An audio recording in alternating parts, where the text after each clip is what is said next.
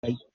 えー最終回5日目です。えっと、ドバイの話話をちょっと聞きたいんですね。金沢さん今スウェーデンにいらっしゃるんですが、あのーな、なんでまたドバイにいるのいるのかというのと、それから、ななんていうかな、あのどういう国なのかちょっとよくわかってないんですよね。どうでしょうか、金沢さん。はい。あのーあの、ちょうどスウェーデンと正反対の国というふうに考えていただくといいと思うんですけど、あの、すごく高い、えーまあ、税金を払って、その福祉国家を作っていて、で、えーあの、民主主義のチャンピオンみたいなうん、ところですよね、スウェーデンってス。ウェーデンがね。はい。あの、まあ、大きな政府といいますかね。で、で移民をたくさん受け入れて、その人権とかそういうことにものすごくこう熱心で、ですね。社会民主主義とみたいなところでって。で、それとは全く真逆の、あの、国で、その、開発がすごく遅れていて、えー独立したのが1971年ぐらい、ほんの50年ぐらいしか歴史がない国が、あの、アラブ首長国連邦というん。う、あの、ところなんですけれども、あの、税金がないんです。うんなので、税金を、国民に税金を払ってもらって、うん社会を、国家を運営するのではなくて、えーで、国家が、あの、これ独裁政権なんですけど、うん国家政府が、その、お王政のね、まあ一応大統領制なんですけど、その大統領というのは、その、あの、い決まった一族からしか、あの、で、出ることがでないんですね。うん。で、あの、あの、もちろん民主主義じゃないですし、あの、選挙ないですし、えー政党はないですし、あの、労働組合ないですし、いわゆるその民主主義、議会制民主主義じゃないんですよ。えーまあ、い一党、一党独裁でもない、党がないので、せ 政治政党ないのでね。王族あの、王族、えー王族支配で、で、その王族が管理する中で国家のいろいろなその事業をしてるわけなんです。うん儲けてる、ビジネスしてるんですよ、国家が。うん政府が。政府系の企業がたくさんあって、そこがすごく儲けててくれて、で、そこから入る収入を今度は自国民に、えー分けて、えー社会で平安に暮らしてもらっているっていう、全く逆さまの形の国なんですよね。うんうんで、あのーまあ、人口構成としてはだいたい90%ぐらいが全部外国人なんですね。で、10%ぐらいしか国民いないんですよ。うんで、この90%にはほとんど、まず99%ほとんどその国籍を与えるってことはしないんです。だから移民じゃないんですよ。で、ゲス、うん、ゲストワーカーみたいな感じで、あるいは投資家。で投資家とゲストワーカーってどちらかしかいないみたいな感じなんですけど、、あの、だですからその、お永住権を与えるってこともしないんですね。うんあの、ここで、あの、ある程度自分で、えー投資して儲けて儲かったら自分の国に帰ればいいんじゃないですかっていうことなんです。うん。で、働く、働く人たちもそうで、うん。あの、基本的に全員、全員、その、雇用関係が、雇用条件といいますか、雇用計画をベースにして、あの、居住許可と、それから、あの、就労許可ですね、労働許可が与えられているので、で、それがなくなると、あの、国を出なくちゃいけないんですよ。うんうん、出ないで、もちろんその違法な人たちってもいることはいるんですけれど、何年に一回かその恩赦があって、はい、不法滞在してる人たち、あの、正直に出てきなさい、あの、お捕まえないから出てきなさい。で、それで、あの、ちゃんとね、正規に新しい職を見つけるか見つけられなければ、とりあえず本国に帰りなさい、というふうにするんです。うんうん。でね、60歳までしかね、あの、延長できないんです。あの、雇用経過なんです。要するに60歳って大体他の国でもその、あの、定年退職する年じゃないですか。うんで、そこまで一生懸命頑張って働いて、えー本国にその仕送りをしてね、家族を養ってきて60になったんだから、もう働かずに本国に帰って、自分たちの子供や孫に面倒見てもらいなさいっていうことなんですよ。うんあの、日本もね、アラブ諸国連邦からは石油買ったりしてるとは思うんだけども、あの、ほ他のその中東諸国っていうのかな？まあ、サウジアラビアなんかもそんな感じですよね。どっちかというとそうですねサウジ系が。産産油国は基本的にみんなそんな感じで。そうですすよね。それが石油が出れば豊かだし、出なかったら、あの、貧しくてみたいな形ですよね。そうですね。基本、そのイスラムの国ってそんな感じなんでしょうね、きっとね。そうですね。要するに、かつて、その旧、旧世界でね、その、近代ヨーロッパが登場する前までは、彼らが活躍していた、その、まあ、東西貿易ですよね。東西貿易でものすごく潤っていた、うん。あの、まあ、東洋、東東洋社会だったわけですけど、で、その中でその、お生産できないの農産物がないようなあアラビア半島の中っていうのは、結局みんな、あの、輸入しないといけないわけなので、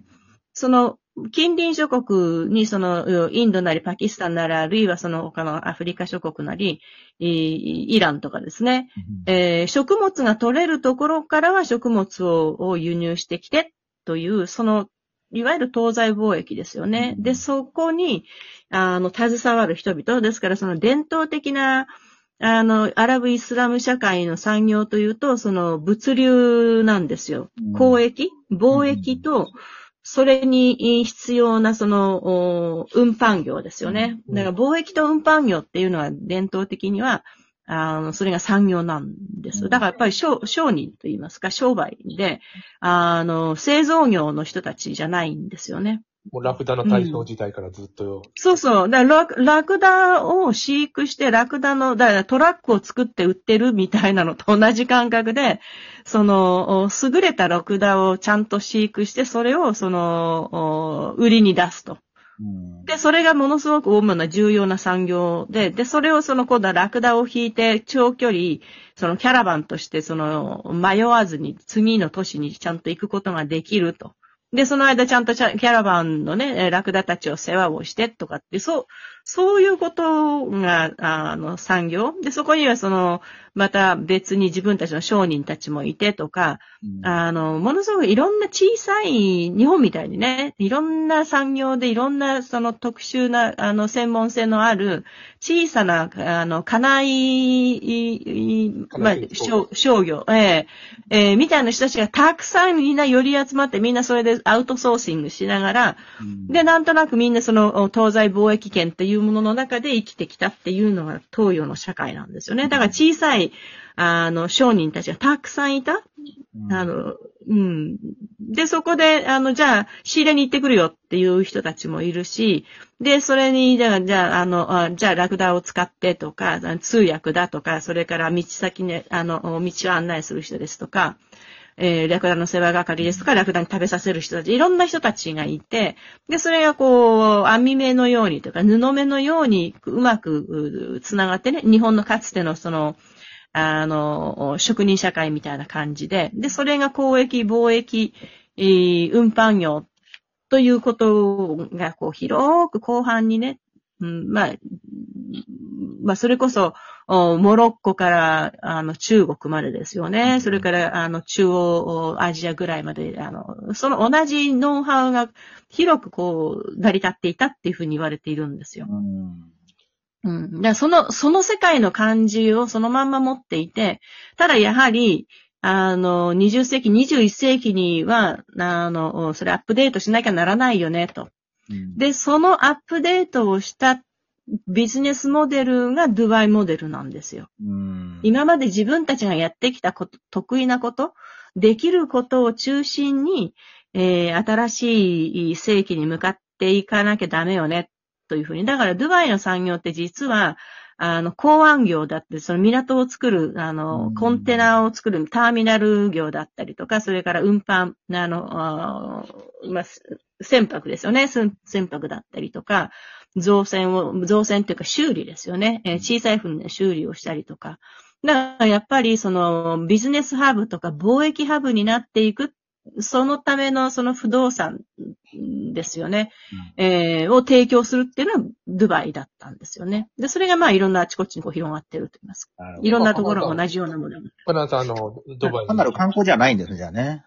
えー観光、あのね、あの、観光じゃないんですよ。ですね。ただ広い、うん、広い意味での諸外国から人、お人と物とおね、物流と人流とおお金の流れがある。で、それを、それを中心に、そこに住んでもらって、そこに来てもらって、ドゥバイというその地の利を生かして来てもらって、やると。だからや、言ってみれば、まあ、大家、大家産業と言いますか、賃貸、賃貸業みたいな。ですね。そんな感じですよね知らなかったです、全然。ああ、そういうことですね。はい。今、カナダさんドバイに行ってビジネスをやってらっしゃるのかな？あの、ドバイにえー行く、えっ、と、魅力と言いますか、やっぱあるんですか？